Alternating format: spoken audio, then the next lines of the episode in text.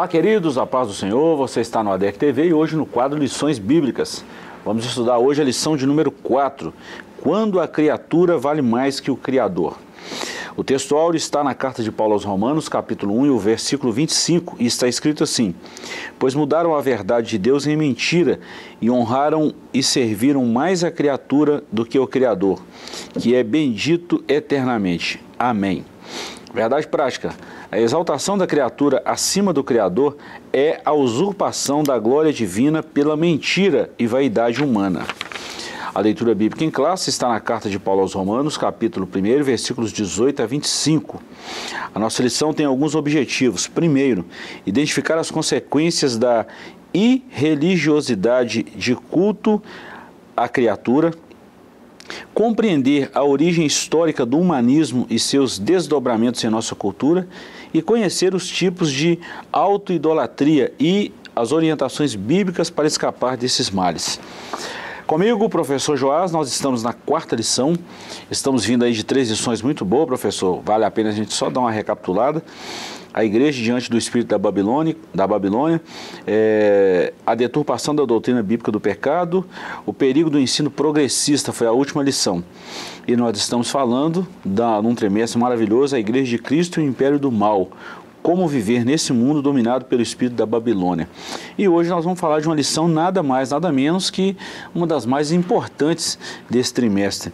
Quando a criatura vale mais que o Criador.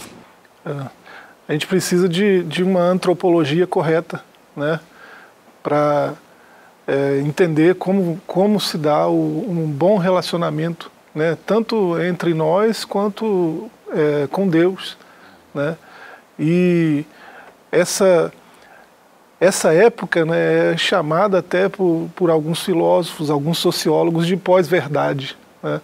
Ah, os conceitos é, que, que mostram fatos concretos né, são desprezados e são abraçados conceitos é, que tocam na emoção, que tocam em concepções é, subjetivas, coisas que eu penso que são assim, aí isso fala mais comigo do que fatos concretos. Né? É, há um desprezo pela verdade e há um apego à emoção é, e a gente é, acaba tendo uma antropologia prejudicada, né, uma antropologia equivocada. A gente não entende é, o valor que o ser humano tem né, e a gente despreza esse valor e a gente entra é, até em, em questões é, nessa pós-verdade, né, a gente entra é, é, em questões que não só esses fatos que são conhecidos há muito tempo, é, passam a ser desprezados, como também é, as questões, é, desde questões humanas até questões teológicas, também são vistos da mesma forma. Né? Algo que já está, uma heresia antiga que já está vencida pela teologia lá do começo, né, volta à tona como se fosse uma coisa muito certa, né, como se fosse algo extraordinário, e a gente acaba tendo que lidar com isso tudo e, e acaba sendo taxado de retrógrado, de é, coisas desse tipo, né? É, acaba recebendo alguns adjetivos porque a gente preza pela verdade. A verdade ela está aí desde sempre, né? Ela ela tem essa ela é verdade porque ela não cai, né? E assim é, ela precisa, por mais óbvia que seja, ela precisa ser reafirmada, precisa ser defendida cada vez mais, porque os homens desses tempos né, da pós-verdade são amantes de si mesmos né, e não veem outra coisa além de si mesmos, não veem valor em outros homens além do cara do espelho, e essas verdades que estão na Bíblia precisam ser reafirmadas nesses tempos.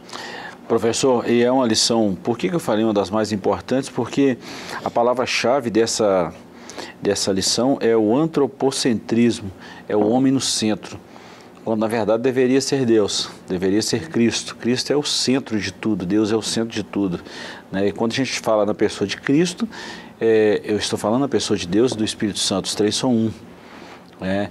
É, mas parece que tudo está convergindo agora para o homem, Ele é o foco. A gente vê mensagens, mais mensagens, pregadores, mais pregadores. É, essa linguagem coach de ultimamente aí, infelizmente está em muitos púlpitos e precisa ser corrigido. Já falamos aqui algumas vezes, nada contra isso tem as ferramentas, tem as suas utilidades, nada contra isso, professor. Mas essa linguagem ditar o que o homem espiritual vai fazer, isso aí não. É. Quem, o homem espiritual é guiado pelo Espírito. Exatamente. É, ele anda no Espírito, ele vive no Espírito. E aí é, não tem lugar para, assim, é, é o que eu estou sentindo no momento que vale, é o, eu sou o máximo, eu sou. Né, isso aí não, não cabe numa trajetória cristã. Né, e às vezes é, esse tipo de coisa leva o homem a pensar que ele é algo que ele não é. Né? Não é, né? É, o homem tem um valor extraordinário, a Escritura mostra isso. Né? A antropologia bíblica diz que nós somos joia da criação e aponta é, muitas qualidades que só o homem tem na criação. Mas também né, a antropologia bíblica nos coloca no nosso lugar. Nós não somos maiores que Deus. Então, é, quem anda com Deus anda de acordo com as palavras de Deus, né, não de acordo com a sua própria emoção. Vamos lá, introdução. A soberba e a insensatez do homem ímpio o mantém afastado das verdades de Deus. Com o advento da revolução do pensamento, o ser criado passou a priorizar cada vez mais a criatura em detrimento do Criador. A auto-idolatria, o coração perverso e a escolha pelos prazeres da carne colocaram a raça humana em inimizade contra Deus. Tem até uma citação de Paulo aí, 2 Timóteo 3,4. A lição de hoje é um alerta acerca do que ocorre quando Deus deixa de ser a medida de todas as coisas. Professor, nós vamos aqui no capítulo 1, nós já demos uma introdução boa, já falamos aqui, viemos, né? É, a antropologia bíblica ela é, ela é, agradável, perfeita, é a vontade de Deus, mas você usou um termo aqui que eu faço questão de repetir. É, a antropologia bíblica coloca o homem no seu devido lugar. O homem nunca vai ser maior que Deus.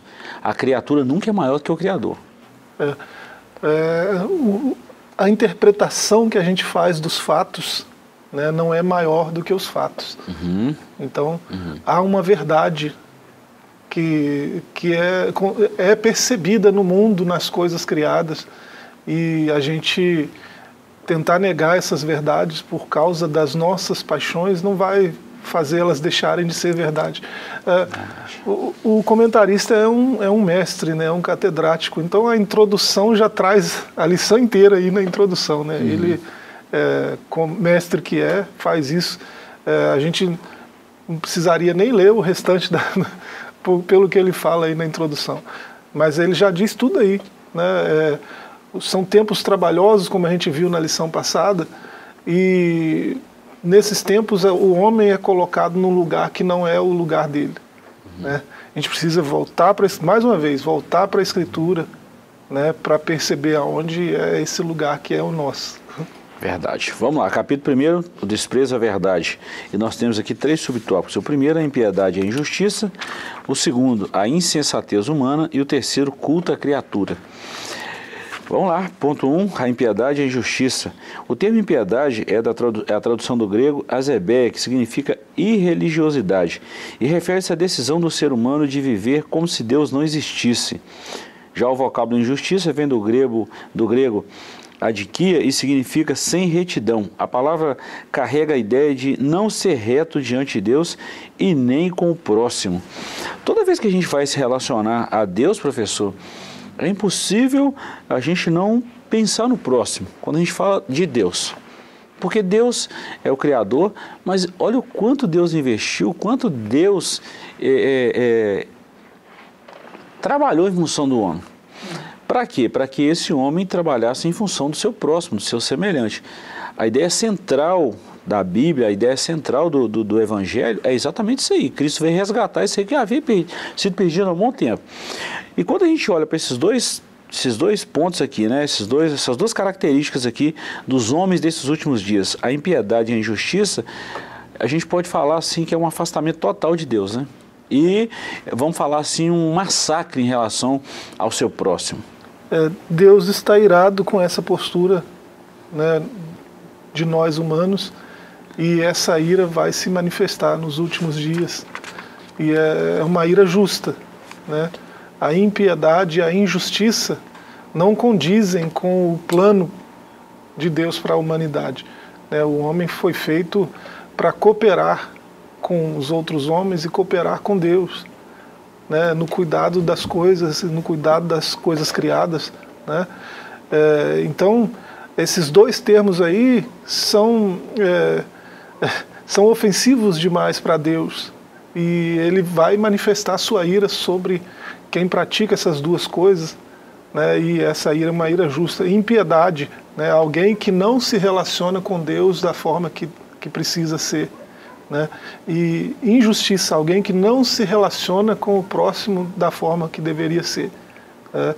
As duas coisas são problemáticas. E uma coisa leva a outra. Se eu não, se eu não estou bem com o pastor Gilberto, eu não estou bem com Deus. Se eu não estou bem com Deus, eu não estou bem com o pastor Gilberto. Uma coisa é, uhum. acaba é, tocando a outra, uhum. né? E é por isso que a gente vê inúmeras passagens aí que relacionam uma coisa com a outra, né? Uhum. A Bíblia está cheia de a gente a, a, passagem mais conhecida, né, do cristianismo que é o Pai Nosso, né, já começa desse jeito, Pai Nosso, né?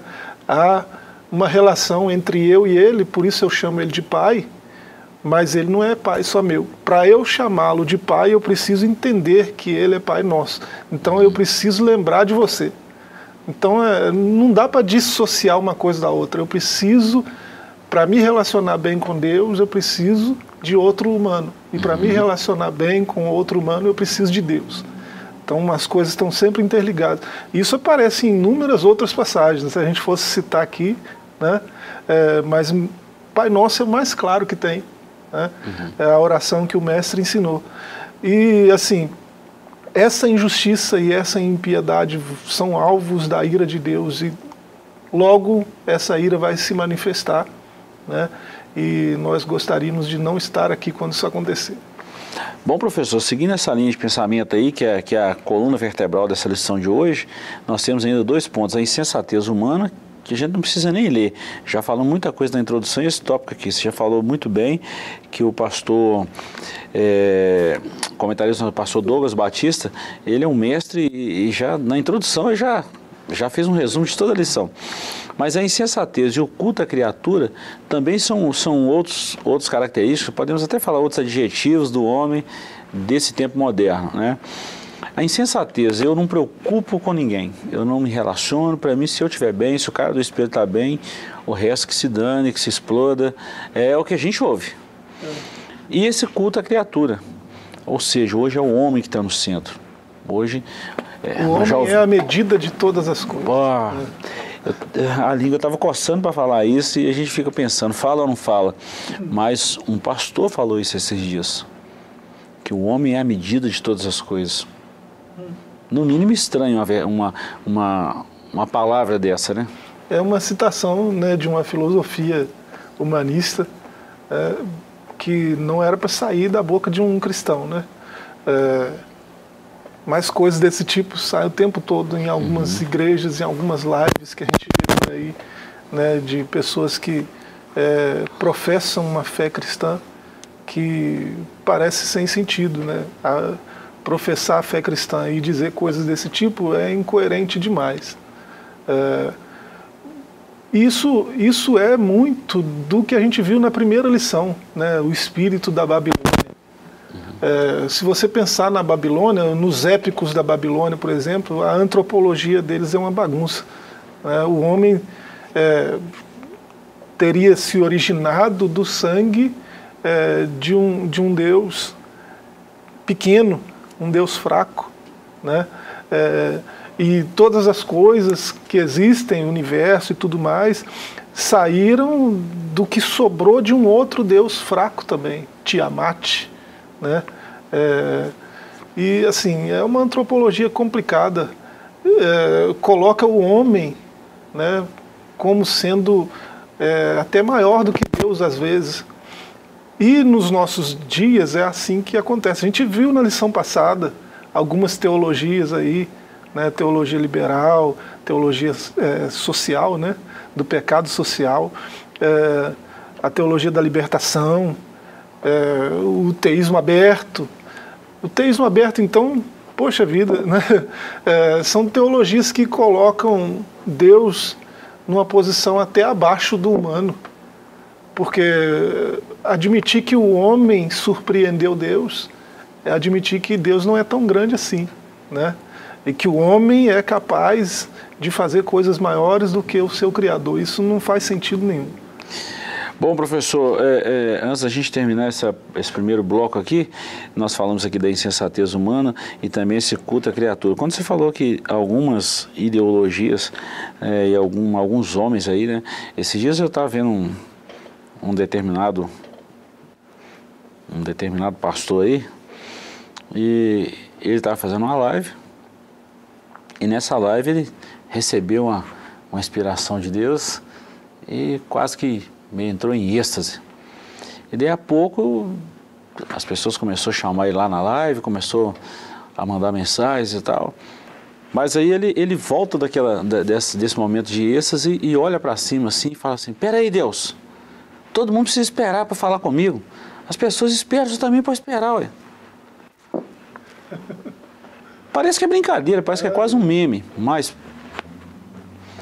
isso é um absurdo. Olha a graça e a misericórdia de Deus. Estou falando que se eu, eu, né, numa dessa aí, se é um Deus, fazer um raiozinho só. É. Ah, é, chega a ser uma coisa absurda. Mas as pessoas estão sendo treinadas a, a, a acostumar, né? Elas estão sendo treinadas a, a perceber Deus assim. Né? Alguém que é menor do que eles, que está sujeito ao homem. Né? É só o homem ordenar que Deus faz o que, que, que qualquer coisa que seja que eu ordenou. Uhum. Né?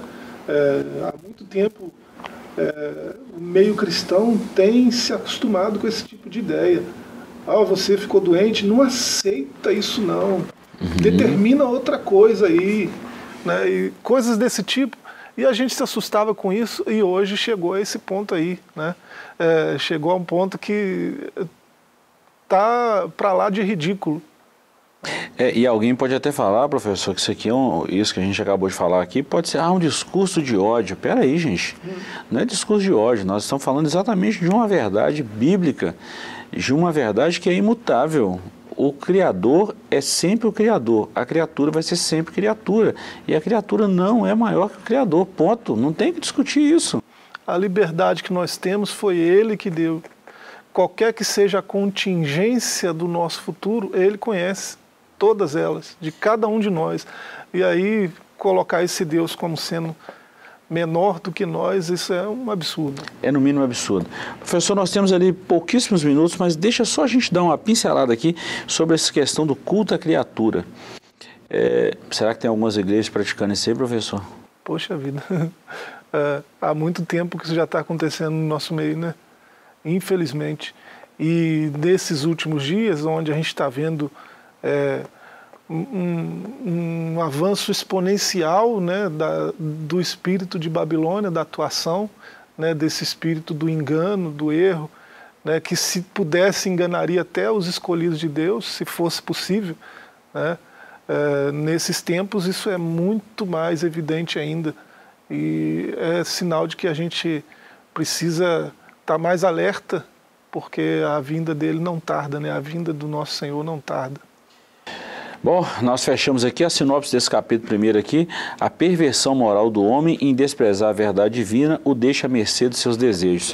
E a gente vai ver aqui em Romanos 1,18, eu faço questão de fechar esse bloco com a leitura desse, desse versículo, professor. Está escrito assim: Porque do céu se manifesta a ira de Deus sobre toda impiedade e injustiça dos homens que detêm a verdade em injustiça, ou seja, que trocam a verdade pela injustiça, que sobrepõem uma coisa em relação à outra a ira de Deus está vindo aí, né? É. Nós vamos para um breve intervalo e voltamos já já com a segunda parte dessa lição maravilhosa. E eu te convido a permanecer com a gente. Voltamos já já.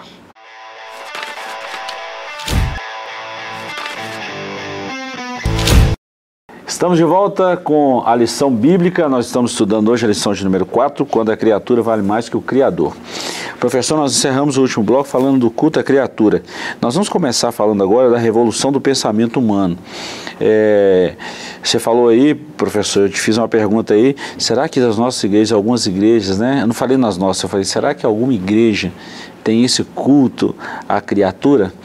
E você falou uma frase, você terminou falando que eh, esse pensamento está sendo difundido há muito tempo entre os cristãos, no arraial cristão. Sim. Então, quando a gente vê um negócio desse, quem tem acesso à palavra de Deus, quem conhece a verdade, vai achar estranho. Mas e quem não tem o hábito de ler a Bíblia? É. Aí vai, vai, vai fazer o que está acostumado a fazer. Né? Vai medir o que a gente está falando pelo seu próprio entendimento, sua própria visão de mundo, né? Os, suas próprias paixões. E aí, às vezes, o que a gente está falando vai parecer absurdo. E aí vai taxar a gente de um monte de coisa, vai colocar os adjetivos, colar assim. É, que é o, é o procedimento hoje natural né, das pessoas no mundo. Ninguém mais tem apreço pela verdade, ninguém mais tem apreço pela lógica. É, vão, vão pensar o que está sendo dito, né, vão seguir esse, raci esse raciocínio, me parece lógico, deixa eu seguir aqui os pontos. É, faz sentido para mim. Né, não tem mais isso. É, não existe coerência, não existe lógica, não existe verdade. Né? Por isso é o tempo da pós-verdade. E aí, nesse tempo da pós-verdade, nós temos um pós-evangelho né, o que é trágico. Né? Isso é trágico, né, o pós-evangelho.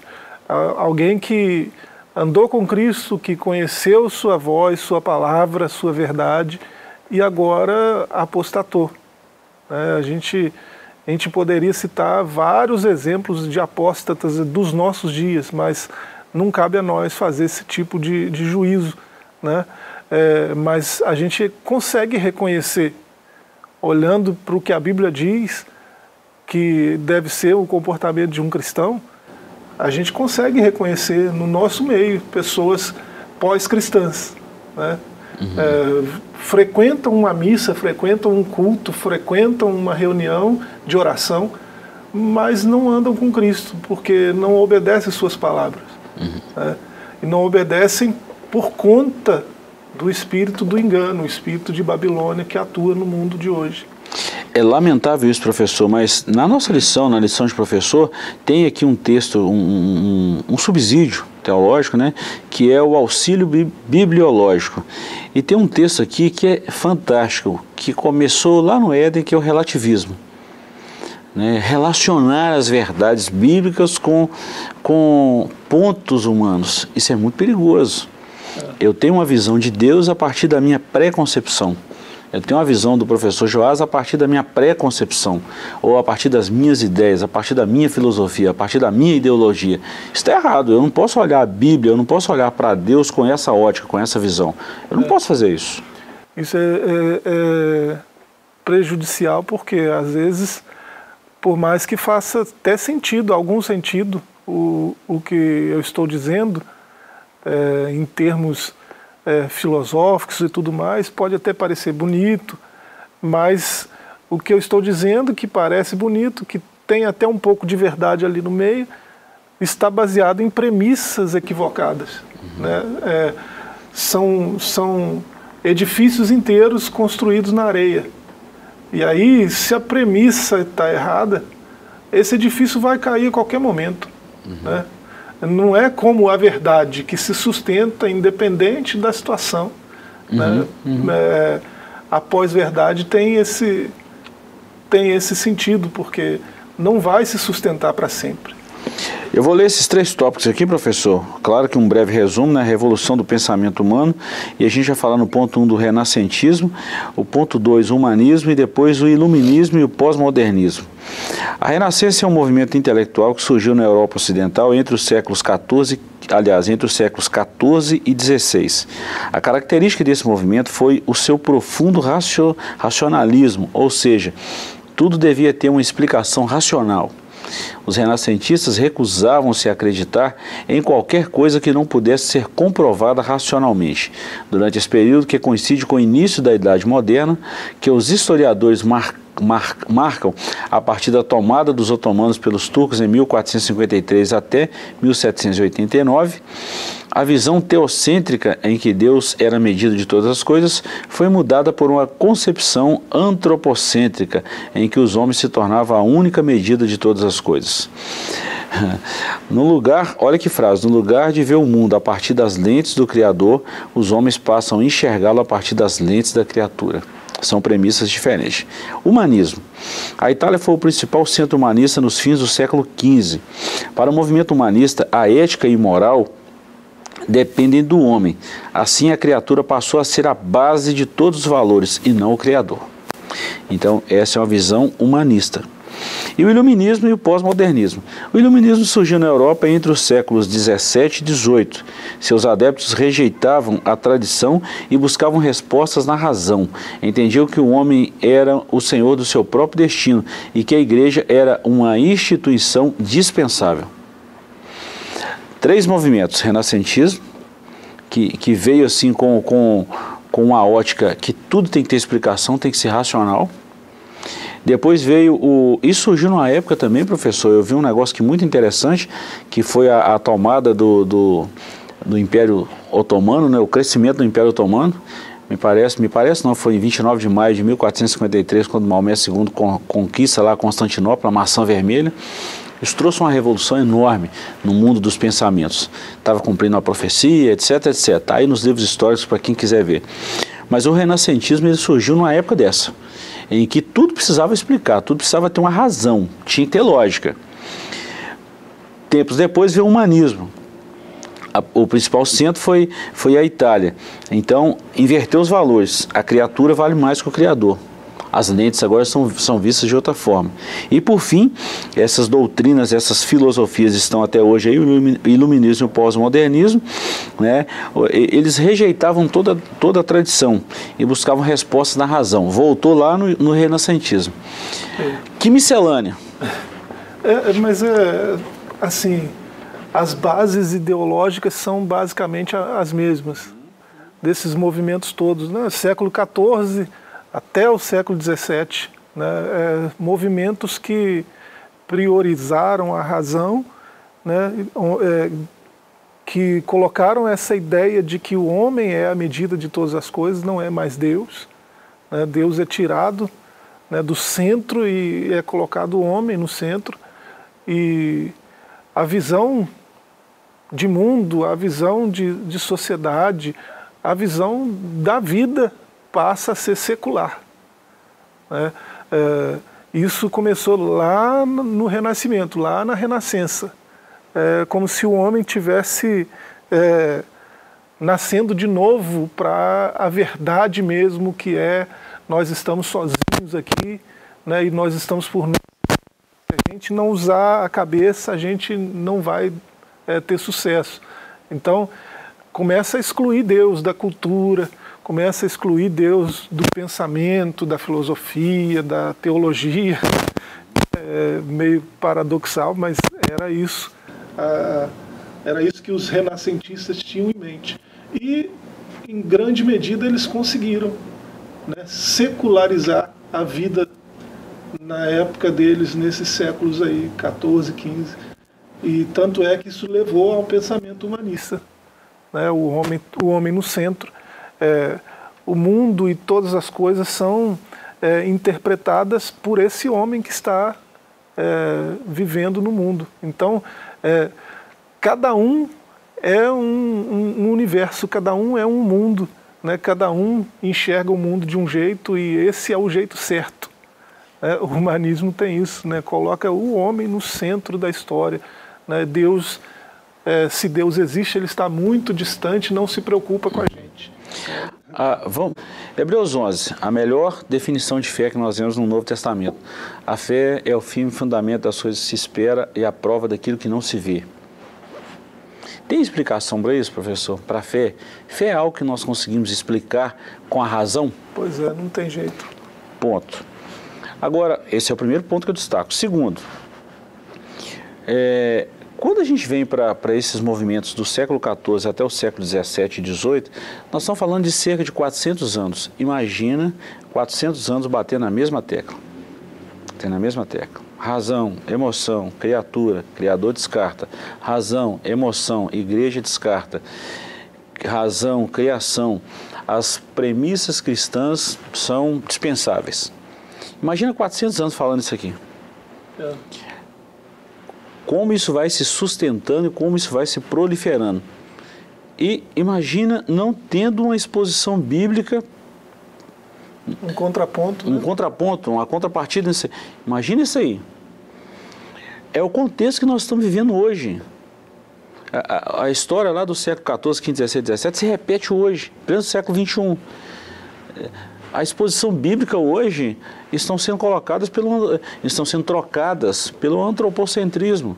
Hoje a gente vê mensagem, mas mensagem elevando o moral do homem, elevando a autoestima do homem, mas não está confrontando o pecado, não está confrontando esse padrão de vida que esse homem está levando. Porque se confrontar, é uma mensagem de ódio, uma mensagem de racismo, uma mensagem é, que está esboçando sentimentos de vingança. E não é assim. É, é, é triste, mas há comunidades que nascem com esse projeto, com essa visão de fé, né? levantar o homem. Aqui a gente não vai falar de pecado, Aqui a gente não vai falar de injustiça, a gente não vai falar de, de impiedade. Isso é coisa, isso é coisa da, da, da sociedade. Né? Isso é, é, um pecado social, isso é né, pecado para você, para o homem, para o sujeito, não existe. Então a gente não vai falar disso aqui, a gente vai falar de céu, de salvação, de paz, de alegria. Se falasse isso aí, não é bom, professor, menos mal. Não vou, é. Mas tem muitas comunidades que nem disso falam. E enche o sujeito, né? Você é o cara, você é Deus, praticamente. Uhum. né? E assim, essa não é a verdade sobre quem nós somos. É, é, eu fui duramente criticado num dos eventos nossos aqui na nossa cidade de Caratinga, um determinado pastor por uma questão de ética, a gente vai falar aqui, muita gente vai matar a charada na hora. Mas ele falou que nós somos semideuses, deuses menores. E sobre qual contexto, né? É, numa é. cultura, quando você fala de uma cultura na mitologia grega, posso até concordar na mitologia, mas algo mitológico. Hum. E teve argumentação e muita gente vibrou, cantou, pulou, sapateou, rodou, aviãozinho, etc, etc. Mas é, é algo que confronta o pecado? é algo que provoca uma reação, é algo que provoca uma mudança de vida. A função do evangelho é essa, professor. Se isso não estiver sendo aplicado, esquece a pregação do evangelho, esquece, não é evangelho. É. A gente vê esse antropocentrismo né, na pregação. Os pregadores mais assistidos hoje, né, mais acessados na internet e tudo mais, tem esse tipo de pregação. Né? É só você, você seguir a linha aí. É, você vai falar aí de. Se você for falar de nomes, eu posso citar uma dúzia deles aqui. É, e a, a, a, temática deles é essa: é colocar o homem no centro da história e elevar ele num patamar de Deus mesmo, né? senhor do seu próprio destino, é, centro da vontade de, de, Deus, centro de Jesus, né? do pensamento de Jesus, das ações de Jesus é um evangelho que não é bíblico, né? é pós-evangelho mesmo, né? Na, fazendo esse trocadilho aí com a pós-verdade. Então, é, esses pensamentos aí que acabaram no século XVII, né? levando ao iluminismo, é, a, a, a luz so, sobre a verdade é a razão. Então, a partir do que eu tenho aqui dentro de mim, né, dos meus conceitos e tudo mais, eu olho para o mundo e eu enxergo a verdade por mim mesmo. É, não, é desprezado, né? É, milênios de história, cinco mil anos de história são desprezados, seis mil anos quase. Né? É, no, no caso do cristianismo, textos de dois mil anos que provaram-se verdadeiros durante esses dois mil anos, agora nada disso importa. Importa o que eu penso, importa o que eu estou sentindo. Professor, é, eu estou falando isso com conhecimento de causa, tá? Eu não estou falando isso de um contexto só, vamos falar assim, da nossa igreja, tempo central. Eu falo isso num contexto geral, geral, entre a nossa igreja. Eu não estou falando de outras igrejas, estou falando de nós. tá? Falando de nós, no nosso contexto, Assembleia de Deus, Assembleia. Uma das palavras que eu mais ouvi entre adolescentes, jovens e homens de meia idade foi a palavra desconstrução. E a palavra que eu mais tenho ouvido nesses últimos quatro, cinco anos aí. Vamos falar nos últimos cinco anos, desconstrução. É, olha a sinopse do capítulo 2. O desdobramento histórico e cultural do Renascimento culmina na relativização dos valores divinos. Quando eu começo a é, é, criar um, um relativismo, você pode saber que o negócio está ruim. Nós precisamos desconstruir isso, precisamos desconstruir isso, precisamos tirar isso aqui da memória, isso aqui já não, isso aqui já não é assim mais, isso, esse texto bíblico precisa ser atualizado. Isso é perigosíssimo. Essa coisa de ressignificar a verdade é um problema, né? Perigosíssimo.